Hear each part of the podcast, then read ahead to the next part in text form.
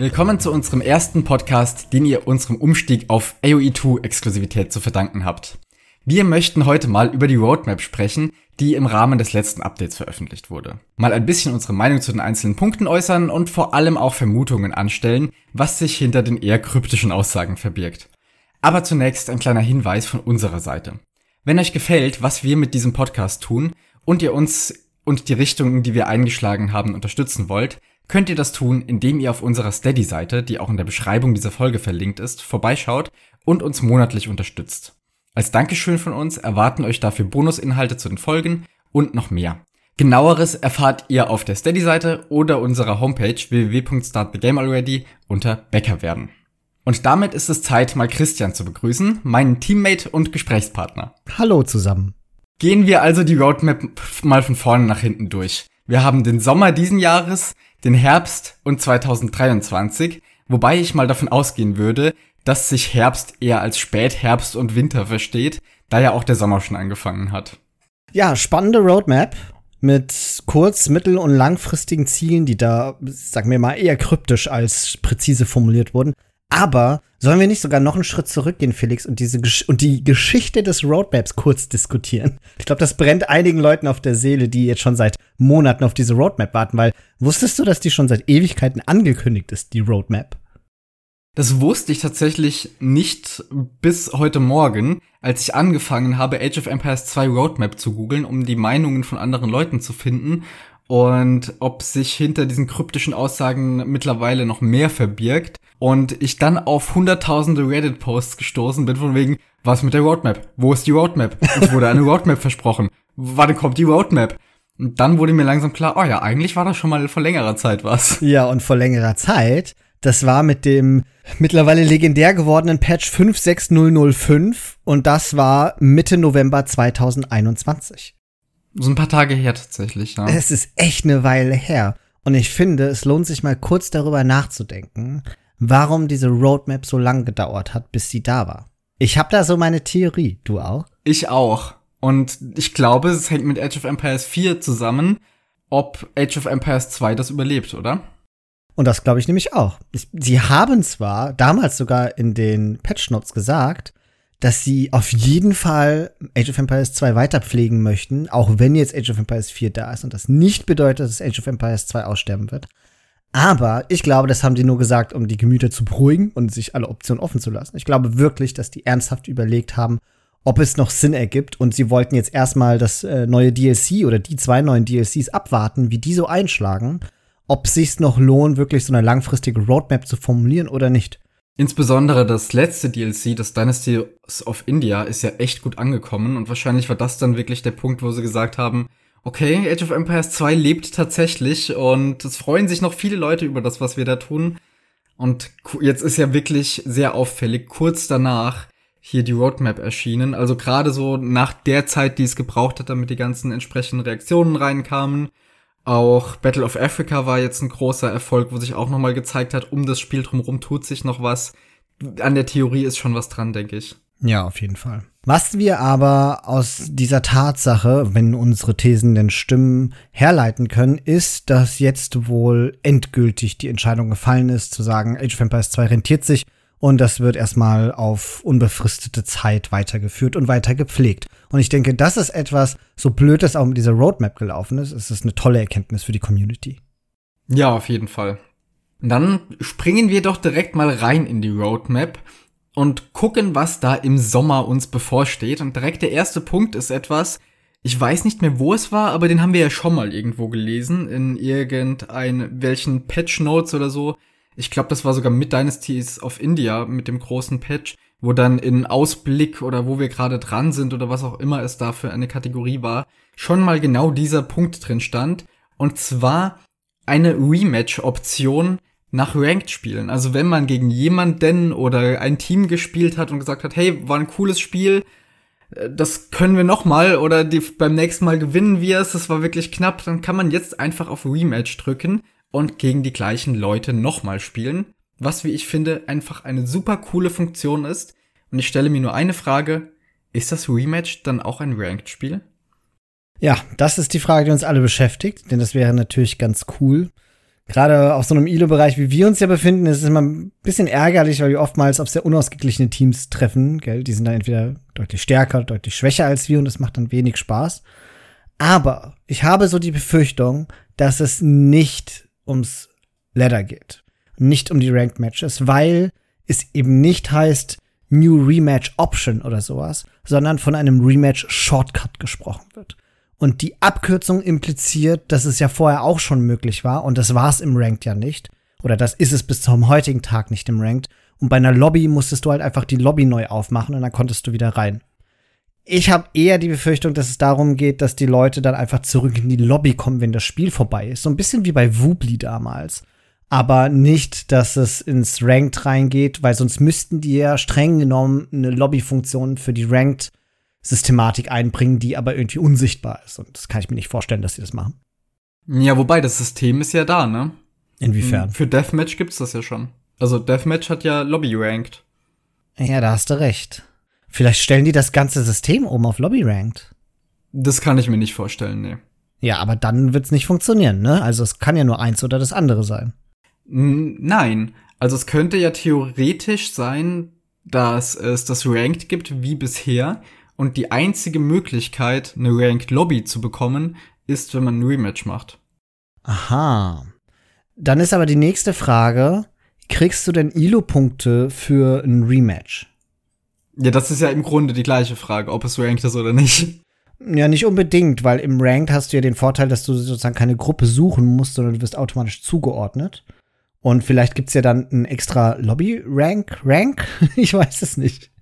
Auch den gibt es ja schon. Also es gibt ja auch einen Unranked-Rang. Ja, genau, aber genau so meine ich das, dass es dann da eher da reinzählt. Das zweite Spiel, das Rematch, zählt dann nicht mehr in deine ILO rein, sondern das zählt dann in deinen Unranked-Rank rein. Es gibt so eine gewisse, ich sag mal, Befürchtung, dass man damit künstlich sein ILO halt hoch oder runter bringen kann, wenn man zu einer Uhrzeit spielt, wo gerade niemand online ist und man einmal aufeinander treffen muss und ab da kann man einfach permanent rematchen. Das habe ich auch schon überlegt, aber das hat ja total seine Grenze.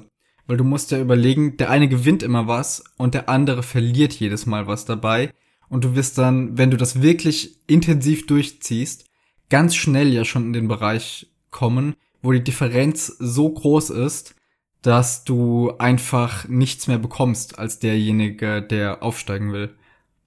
Weil das ja jedes Mal weiter auseinander geht. Der eine bekommt immer was drauf, der andere verliert immer was. Und super schnell bist du dann ja in einem Bereich, wo du einfach nichts mehr kriegst. Und wenn du in diesem Bereich drin bist, kannst du dir auch nicht einfach einen neuen Account machen, gegen den du spielst, weil den wirst du ja nicht mehr finden.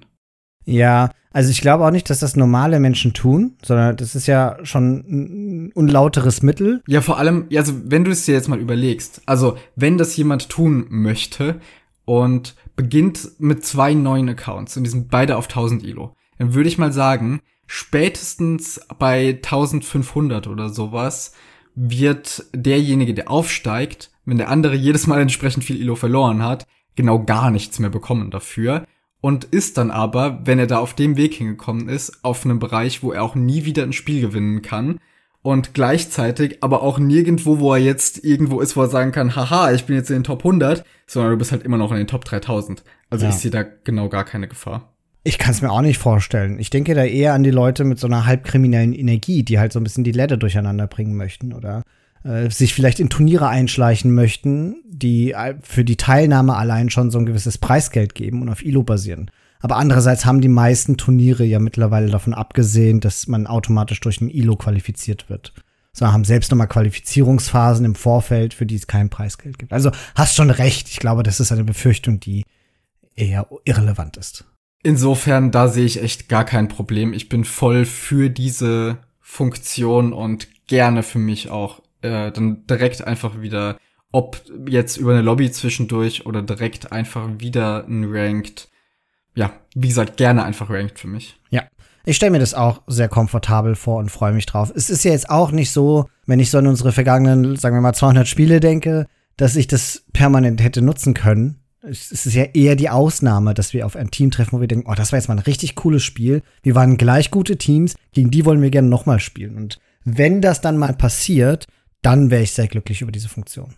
Ja, genau. So sehe ich es auch. Also ich finde es generell super und ich glaube halt, dass es nur dann wirklich genutzt wird, wenn es danach auch wieder ranked ist. Ich glaube, das Interesse daran, einfach gegen die gleichen Leute nochmal nur ein Spiel zu spielen, ohne dass man den Antrieb hat, ich kann meine Punkte nochmal wieder bekommen, weil es war schon ein knappes Spiel, ist eher gering.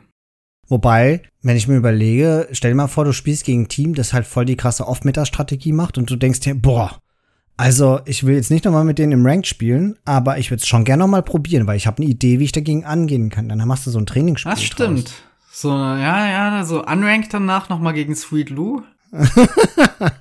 Kommen wir zum nächsten Thema, bevor das hier gefährlich wird. Der nächste Punkt auf der Roadmap zum Sommer ist das Ingame Ranked Map Pool Voting. Für diejenigen, die das noch nicht gemacht haben und auch nicht kennen, normalerweise läuft das über die Website von Age of Empires oder auch über die Steam-Page. Da kann man ja auch einfach draufklicken, dann, wenn das angekündigt wird, und dann gelangt man dadurch auf die Website.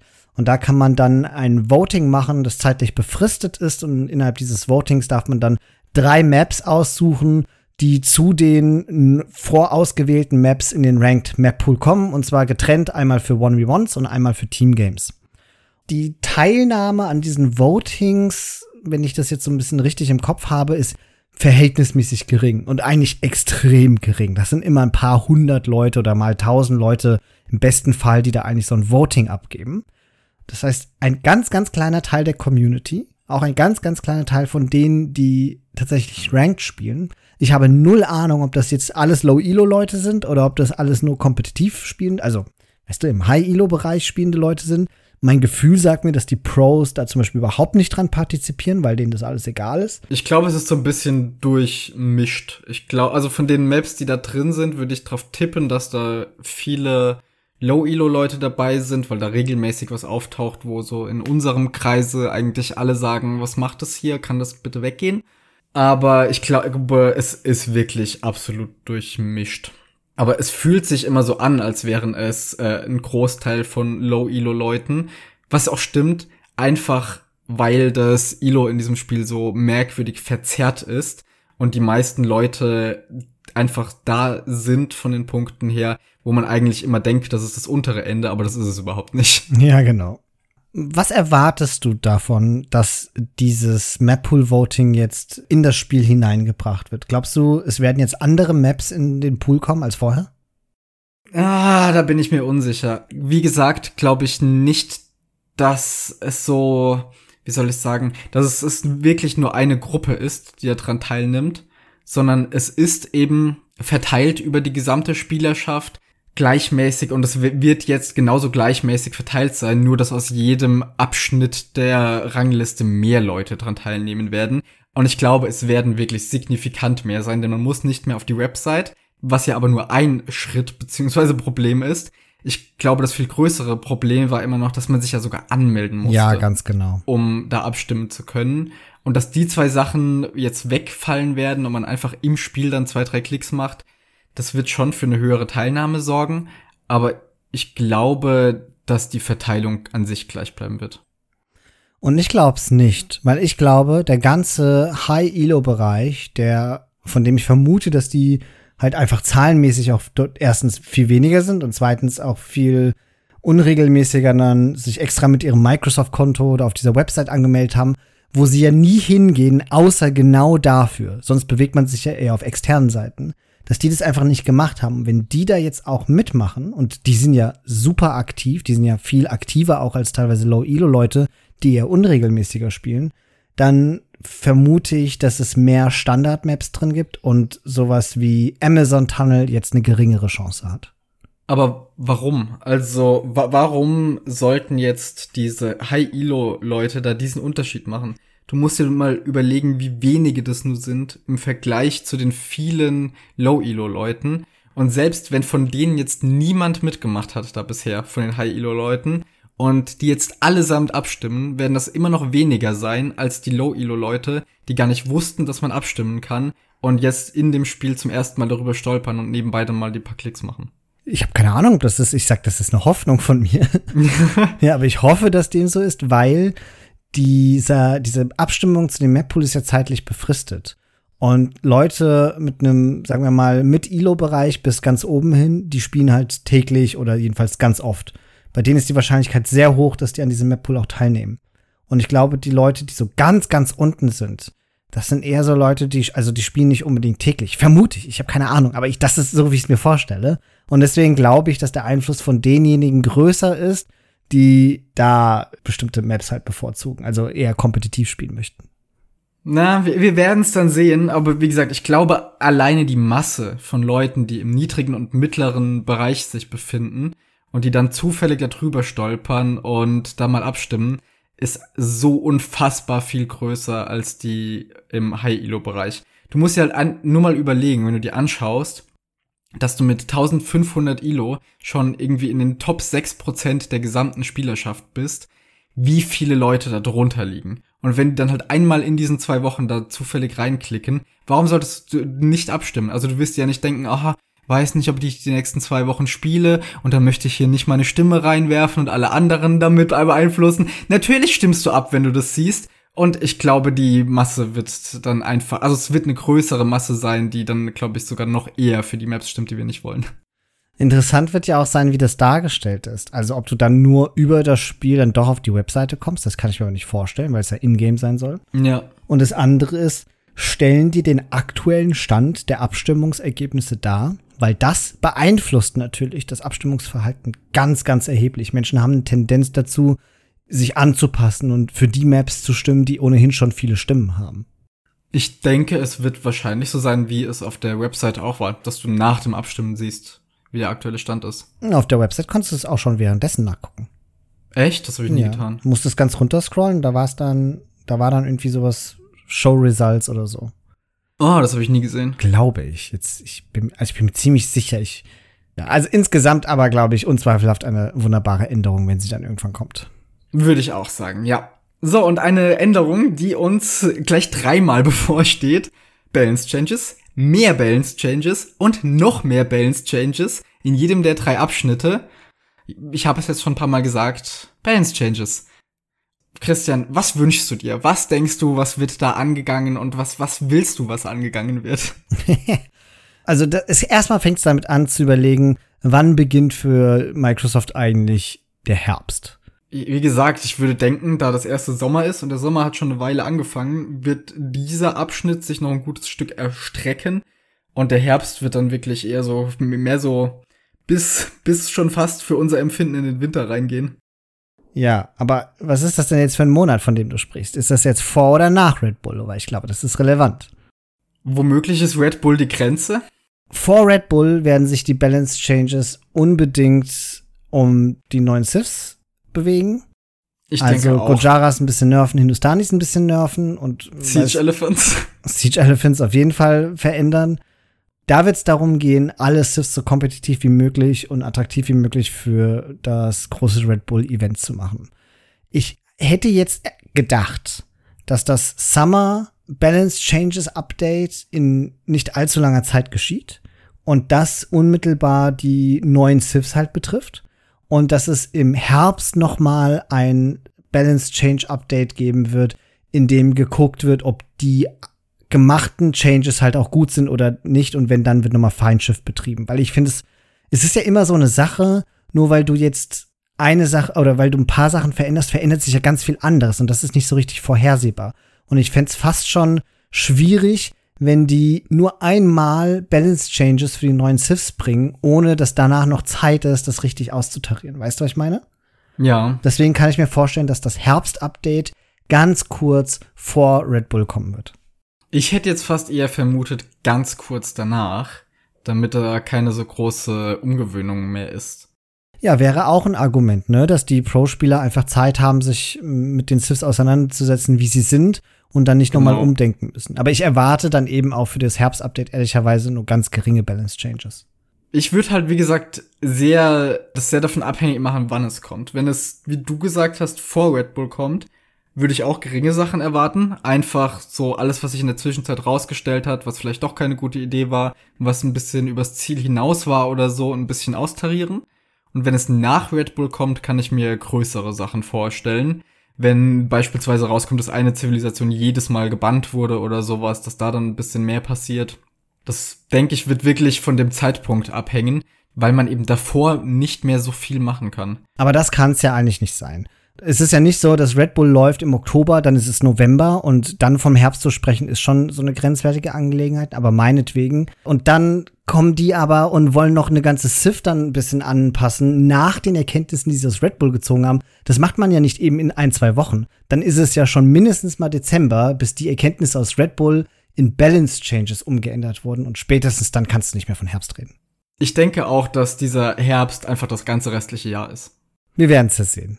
Wir können ja vielleicht noch über die anderen Punkte sprechen, die jetzt für den Herbst da angekündigt sind, weil sich daraus vielleicht auch noch was ergeben kann. Immerhin heißt es zum Beispiel, nehmen wir mal den ersten Punkt, das ist jetzt vielleicht noch kein guter Hinweis für die Diskussion, aber wir greifen jetzt trotzdem erstmal auf. Das heißt, dass beliebte Mods in die Ingame-Settings übertragen werden. Was ist damit wohl gemeint?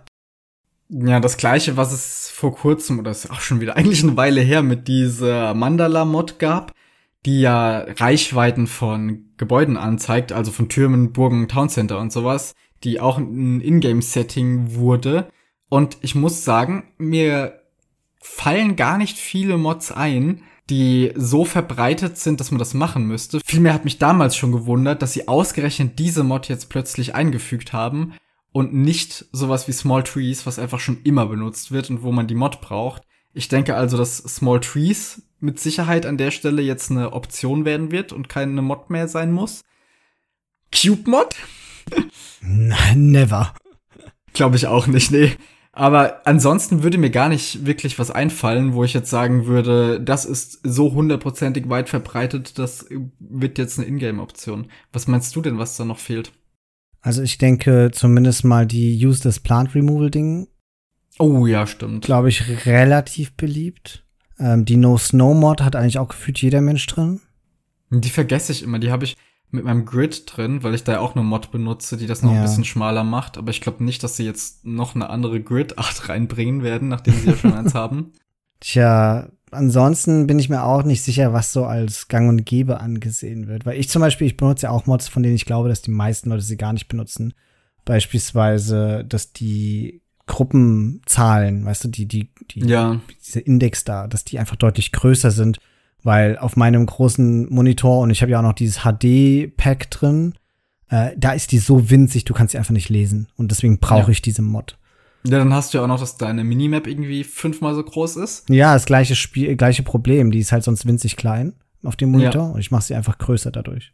Wobei so ein bisschen UI-Flexibilität und äh, Scaling wäre eigentlich auch ziemlich cool als Setting. Das wäre Ich meine, die ganzen Pros oder zumindest die Streamer haben ja ihr UI sowieso per Mods wild durcheinander geworfen oftmals. Ja. Und wenn man da zumindest ein paar Größen verändern oder Teile transparent stellen könnte, das fände ich eigentlich schon mal eine gute Sache. Ja. Es gibt auch Mods, die ich zum Beispiel nicht benutze, die aber ganz viele Pros benutzen, wie zum Beispiel, dass dieses Sternchen über der Reliquie ist, damit die Reliquie ein bisschen mehr auffällt. Die passt nicht in dieses Spiel rein, die stört mich optisch so sehr. Ja, aber zum Beispiel Hera benutzt die auch und ganz viele Leute ja. benutzen die. Und Oder diese fetten Ausrufezeichen über Idle Villager. Ja, genau. Es ist halt so die Frage, was mit popular gemeint ist oder mit beliebt gemeint ist. Ist das beliebt im Sinne von, haben die meisten Downloads? dann ja. werden es wahrscheinlich andere Mods sein, als die Pros benutzen. Doubtcastle Mod wird eine Ingame-Option. Genau. Oder orientieren die sich vor allen Dingen an den Pros, um denen so ein Comfort-Feature zu geben, damit die nicht jedes Mal ihre Mods neu aktivieren und deaktivieren müssen. Und das ist das, was ich mir am meisten verspreche von diesem Update, dass ich nicht die, nach jedem Update das erste Mal ins Ranked-Spiel gehe und merke, verflucht, meine Bäume sind wieder groß und ich sehe nichts. An der Stelle der Hinweis, den ich Christian beim letzten Mal schon gegeben habe, macht euch per Mod irgendein anderes Hintergrundbild fürs Hauptmenü rein. Weil wenn ihr euch daran gewöhnt habt und startet das Spiel und das Hintergrundbild ist weg, dann merkt ihr direkt, oha, Mods anschalten. Wenn man so geistesgegenwärtig ist, als ob das bei mir klappen würde. dann kann ich dir auch nicht helfen, leider. Gut, dann kommen wir zum nächsten Punkt und der heißt Something Different and Unknown, also etwas anderes und Unbekanntes. Da habe ich ehrlich gesagt so gar keine Theorie zu, weil es anders und unbekannt ist und ich weiß nicht, was ich mir unter anders und unbekannt vorstellen soll. DLC Time wird's noch nicht sein, das wäre zu knapp hintereinander und der DLC-Hinweis steht im Bereich für 2023. Und ansonsten weiß ich nicht, was man mit Age of Empires 2 tun sollte, was anders und unbekannt ist, außer irgendein neues Turnierkonzept oder sowas. Nein, Felix. Nein, nein. Ich bin mir ganz sicher, dass es ein Äquivalent zum Battle Royale Modus geben wird. Das war auch was Nö. komplett anderes und Unbekanntes.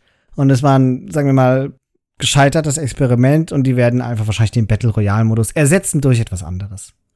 Was gibt's momentan für Spieletrends außerhalb von Age of Empires? Was könnte man da reinpacken? Age of Empires 2 Survival Mode. Oder dieses First-Person-Ding. Kennst du das? Was? Age of Empires im First-Person-Modus. Das äh, können wir in der Folgenbeschreibung verlinken. T90 hat das ab und zu mal gespielt. Das ist ganz witzig und das wird niemals da reinkommen, weil es schrecklich ist. Okay, ja, so klingt's auch. Wir werden sehen. Vielleicht ist es auch tatsächlich eher sowas wie, wie Empire Wars es auch war, ein Spielmodus, der jetzt nicht so krass anders ist. Es gibt oder gab doch diese Deep Waters League, wo man auch mit mehreren Villagern angefangen hat, aber immer noch im Dark Age. Und da habe ich eigentlich auch viel Positives gerade von den Pros drüber gehört, dass das irgendwo wo so was Angenehmes zwischen dem puren Stress von Empire Wars und der Dark Age Tiefe, die damit verloren geht, ist und eben der normalen Variante, die diese Tiefe zwar bringt, aber dafür ein bisschen langsamer ist. Und vielleicht ist es einfach nur so etwas, was hinzukommt. Ja, also mehr können wir tatsächlich nicht sagen. Das sind unsere Ideen dazu. Ähm, falls ihr irgendwelche tollen Ideen habt, dann lasst es uns wissen. Auf unserem Discord oder in irgendwelchen Kommentaren, wenn sowas irgendwo geht. ich bin gespannt, was ihr für Theorien habt. Und als letzten Punkt im Herbst, der nicht nochmal Balance Changes heißt, steht da, es ist jemandes Geburtstag, nicht wahr? Und jetzt klingt jemandes so, als müsste es um eine Person gehen. Aber ich kann mir nicht vorstellen, dass Age of Empires irgendwie die, äh, den Geburtstag einer Einzelperson zelebrieren wird. Vielmehr wird im Herbst Age of Empires 2 DI drei Jahre alt. Und ich denke, es ist dieser Geburtstag gemeint, und ich fürchte, dass es mal wieder so ein komisches Ingame-Event geben wird. Und ich hoffe, dass es irgendwie ein Turnier oder sowas gibt zu dem Anlass. Das oder ich habe verzweifelt versucht, eine andere Idee zu entwickeln, weil dass es die Is Geburtstag sein wird, ist ja irgendwie ziemlich wahrscheinlich und es sagen ja auch die meisten, dass es darum geht. Aber weißt du, was im Herbst auch noch Geburtstag feiern wird? Age of Empires 4? Nein. Kann ist das rausgekommen? Das müsste doch aber auch da den ersten Geburtstag haben, oder? Ja, das war eher Winter, oder? Aber gut, das ist ja mittlerweile Definitionssache. Wir wissen, nein. Was ich meine ist das Dawn of the Dukes DLC. okay. Das zweite DLC. Aber, aber das erste DLC hat auch nichts zum Geburtstag bekommen. Ich weiß, aber keine Ahnung. Ich wollte nur mal was anderes einwerfen, ja. Es ist bestimmt der Geburtstag von T, ist ja klar. Ja. Es wird ein schönes Event geben. Ja, kannst du ein Profilbild in-game freischalten. Ich denke, sie wollten halt dieses Ding irgendwie füllen und den Geburtstag nicht unerwähnt lassen und uns auch ein bisschen hypen. Ich muss aber auch ehrlich sagen, ich habe keine Ahnung, wie gut eigentlich diese ganzen Festivals, die ja regelmäßig veranstaltet werden, in der Community ankommen. Dieses ständige Hintergrundbild wechseln und diese merkwürdigen Challenges, die es dann für ich irgendwas gibt und dass die Bären sich verändern und keine Ahnung, diese ganzen Mods, ich schalte die immer sofort aus erstmal am Anfang fand ich das voll cool, als ich angefangen habe. Und da habe ich die auch immer noch absichtlich gemacht, diese Herausforderungen. Und zu deinem Leidwesen benutze ich ja sogar viele von diesen Mods immer noch. Also ich weiß noch die aus dem Frühjahr 2020. Ich benutze heute noch das Hintergrundbild, was man da freischalten konnte. Und ich habe immer noch die rosa Bärenbüsche. Und wenn mir danach ist, nachdem alle meine Mods abgeschaltet wurden und ich da wieder durchklicke zum Anschalten, mache ich auch manchmal die Blumenpfeile wieder an. Äh, die Sachen finde ich irgendwie ganz witzig, die nehme ich immer mal noch mit, aber die letzten paar Sachen, die haben mich irgendwie so gar nicht interessiert. Oh, und was ich auch noch benutze, ist, auf irgendeinem Event gab es mal so coole Animationen, wenn man in Gebäuden was erforscht, dass da dann irgendwelche mathematischen Zeichen oder sowas drüber hervorschweben.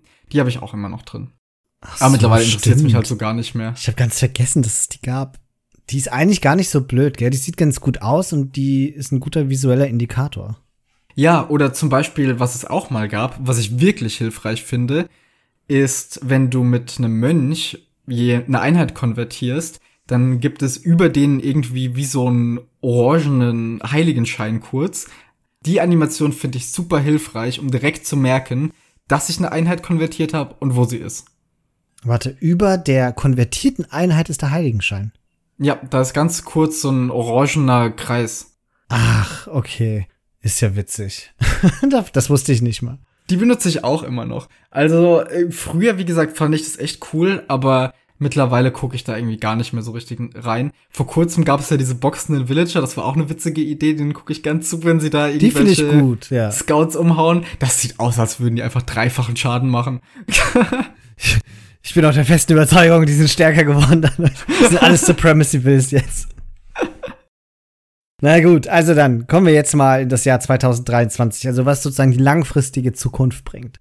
Monatliche Updates ist eigentlich nur das Statement, dass dauerhaft weiter an Age of Empires 2 DI gearbeitet werden wird und das ist eine gute Nachricht. Also das ist eigentlich eher wie so ein Mission Statement als eine tatsächliche Ankündigung. Ja. Der zweite Punkt, wir werden urzeitliche, altertümliche, alte Freunde zum Abhängen einladen. Das steht da in diesen Worten in Englisch. Und so, und jetzt bin ich zynisch und sage, es wird auf der einen Seite wieder so ein Crossover-Event geben. Also wieder so ein Ingame-Event, wie wir gerade besprochen haben, wie es das damals gab, als Age of Empires 1 DI rauskam oder Age of Empires 3 DI oder was es war. Und jetzt werde ich aber dazu noch behaupten oder hoffen, dass es nicht einfach nur wieder so ein Crossover-Event ist, sondern das verbunden ist mit einem anderen Spiele-Release. Und es fehlt nur noch eins, Age of Mythology.de. Genau, das ist die gängige These von gefühlt allen und das ist auch das naheliegendste.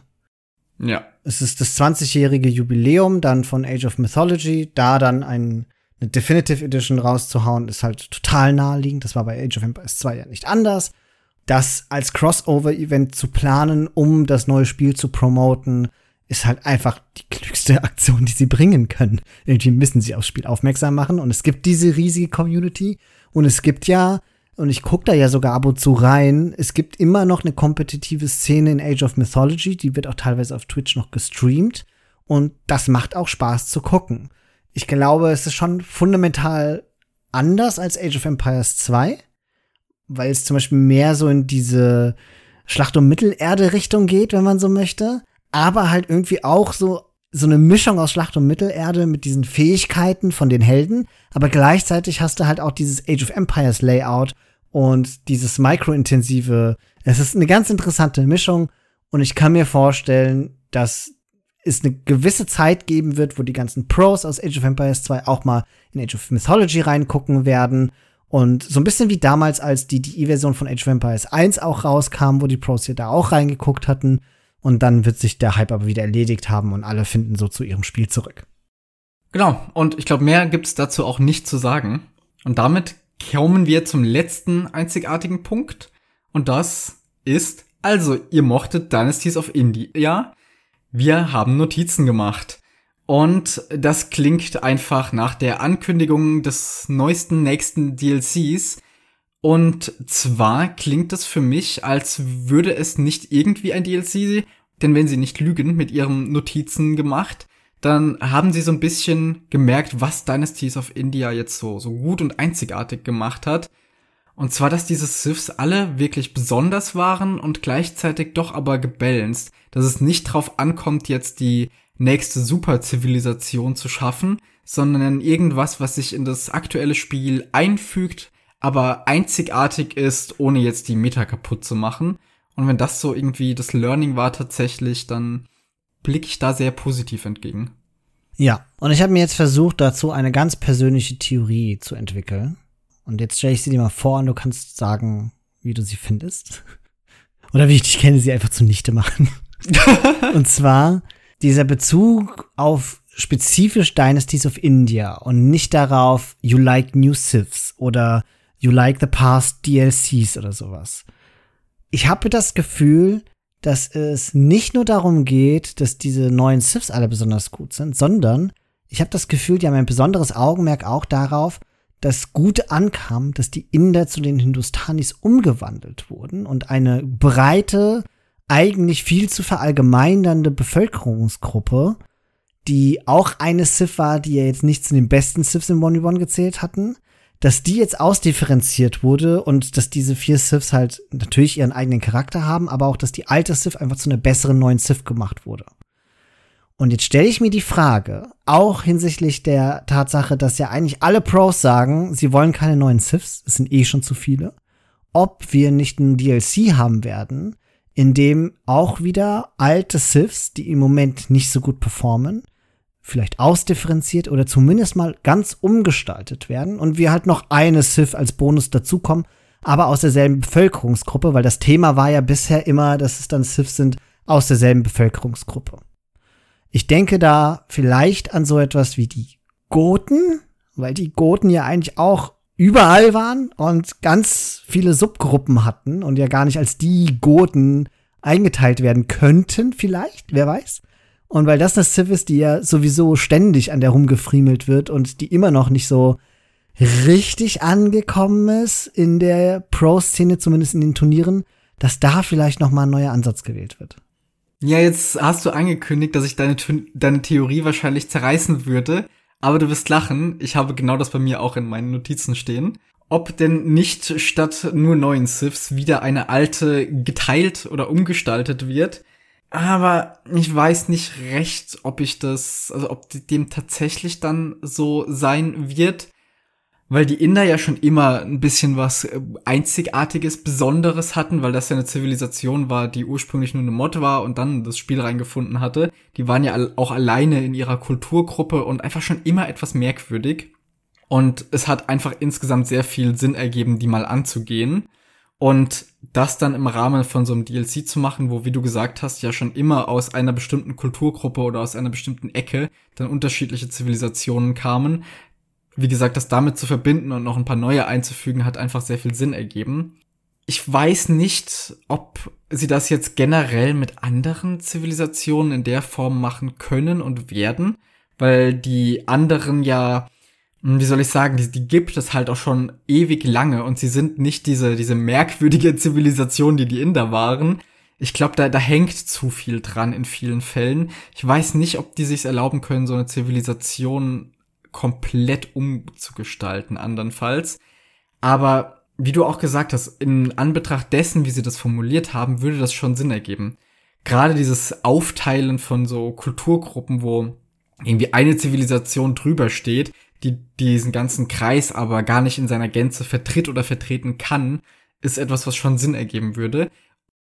Was ich schon öfter gehört habe, wo das eigentlich aus einer rein geschichtlichen Betrachtung fällig wäre, wären ja zum Beispiel die Chinesen. Aber ich kann mir nicht vorstellen, dass sie an diese Zivilisation rangehen. Das ist irgendwie undenkbar. Ja, das kann ich mir auch nicht vorstellen. Ich glaube, also und auch wenn du Goten überlegst, so komisch diese Zivilisation ist, so viele Fans hat sie ja dann doch. Und du musst mal überlegen, ich habe sie ja gerade gestern in einem 3 gegen 3 bekommen. Auf der einen Seite, wenn man sieht Goten, ist das jedes Mal so, oh nein, nicht Goten, keine Ahnung, was ich da tun soll. Und auf der anderen Seite hast du im Hinterkopf ja doch jedes Mal, aber wenn ich bis Imp überlebe, dann werde ich den Spaß meines Lebens haben. Und ich glaube, auch das ist etwas. Ich fände gefährlich, daran zu gehen, muss ich sagen. Gefährlich schon. Riskant auf jeden Fall. Aber schreckt die das davon ab? Wenn du mal überlegst, was die mit den Gurten schon alles veranstaltet hatten, erinnerst du dich noch an die Zeit, an der einfach jeder Gurten gepickt hat, weil die völlig OP waren und einfach alles niedergespannt haben im Dark Age? Ja, aber das hat sie nur stärker gemacht. ja, ich, ich will damit sagen, die Goten sind eine vergleichsweise sehr stark veränderte Zivilisation. Seit Anbeginn wird an der rumgefriemelt ohne Ende ich habe nicht den Eindruck, dass die Devs besonders zufrieden sind damit, wie dieses Sith wahrgenommen wird. Das schon, aber jetzt sind sie schon so lange dran und haben sich nie dran getraut, sie komplett umzubauen. Ich weiß nicht, ob dann die Zeit gekommen ist. Naja, aber an unseren Theorien, die wir hier anstellen, sieht man ja schon, es ist immer noch sehr unklar, was da genau passieren wird. Hm, ich, wie gesagt, ich möchte deine Theorie hier nicht komplett auseinandernehmen und sagen, es wird auf keinen Fall passieren.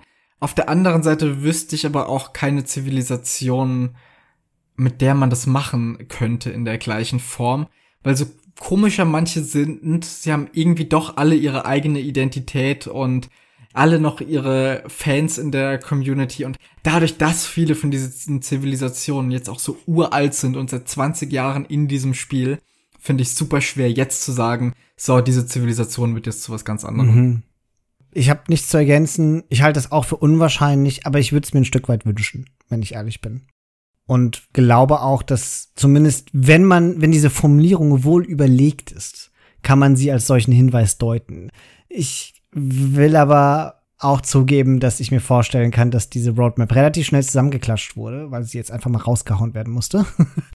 ja, vor allem dieses We're Taking Notes, das ist halt so ein typisches PR-Ding von wegen, euch hat was gefallen, wir merken das und das ist uns wichtig und wir werden gucken, dass euch unsere zukünftigen Dinge auch gefallen werden, weil ihr seid uns wichtig und das, wie viel da dann tatsächlich dahinter ist, das muss sich dann zeigen.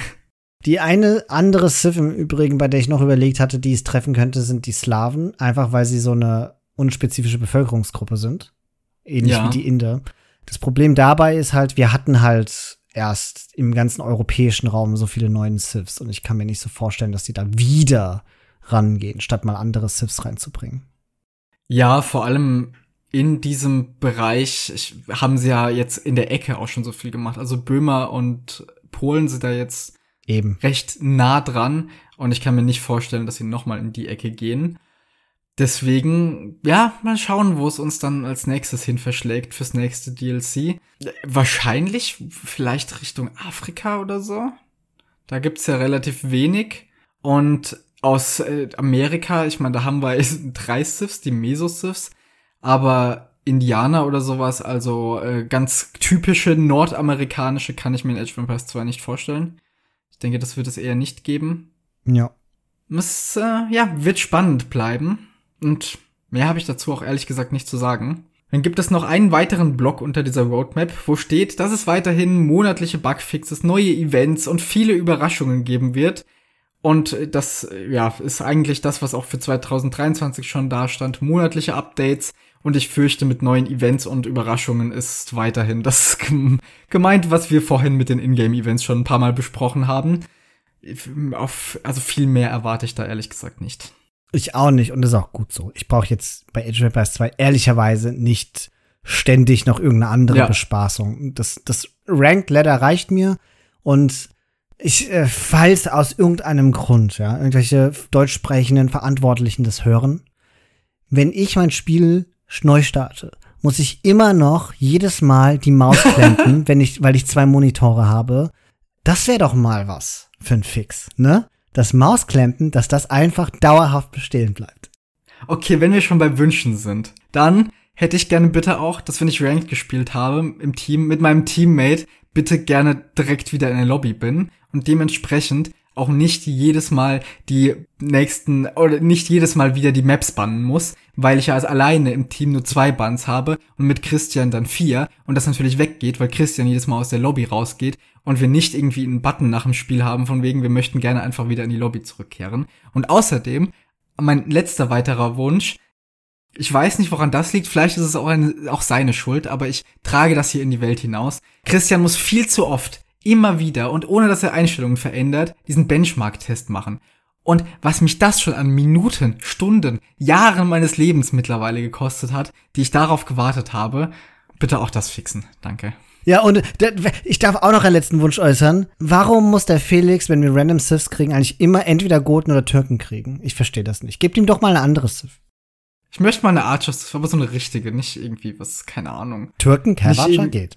Ja, aber es sind halt immer noch Türken. Oder gebt, gebt mir irgendwas, irgendwas Schönes. Vielleicht irgendwie bei Random Sith mal sowas einführen, das, keine Ahnung, dass es nicht gerade so random ist.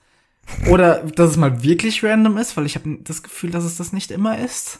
Sondern ich halt echt wirklich nur die gleichen vier Zivilisationen in Rotation bekomme. Auch Kelten irgendwie sehr beliebt dabei. Wie auch immer, jedenfalls, das saß von uns zu unserem Eindruck von der Roadmap. Ich hoffe, es hat euch ein wenig unterhalten. Wie gesagt, teilt uns mit, was ihr über diese Roadmap denkt. Kommt zu uns auf den Discord-Server. Den findet ihr bei uns auf der Homepage www.startthegamealready.de. Hinterlasst uns Sterne und positive Bewertungen, wo es nur geht, auf Soundcloud, auf Spotify, im Apple Podcasts und so weiter und so fort, damit auch andere Menschen uns finden können. Und in diesem Sinne sage ich vielen Dank und bis zum nächsten Mal. Tschüss.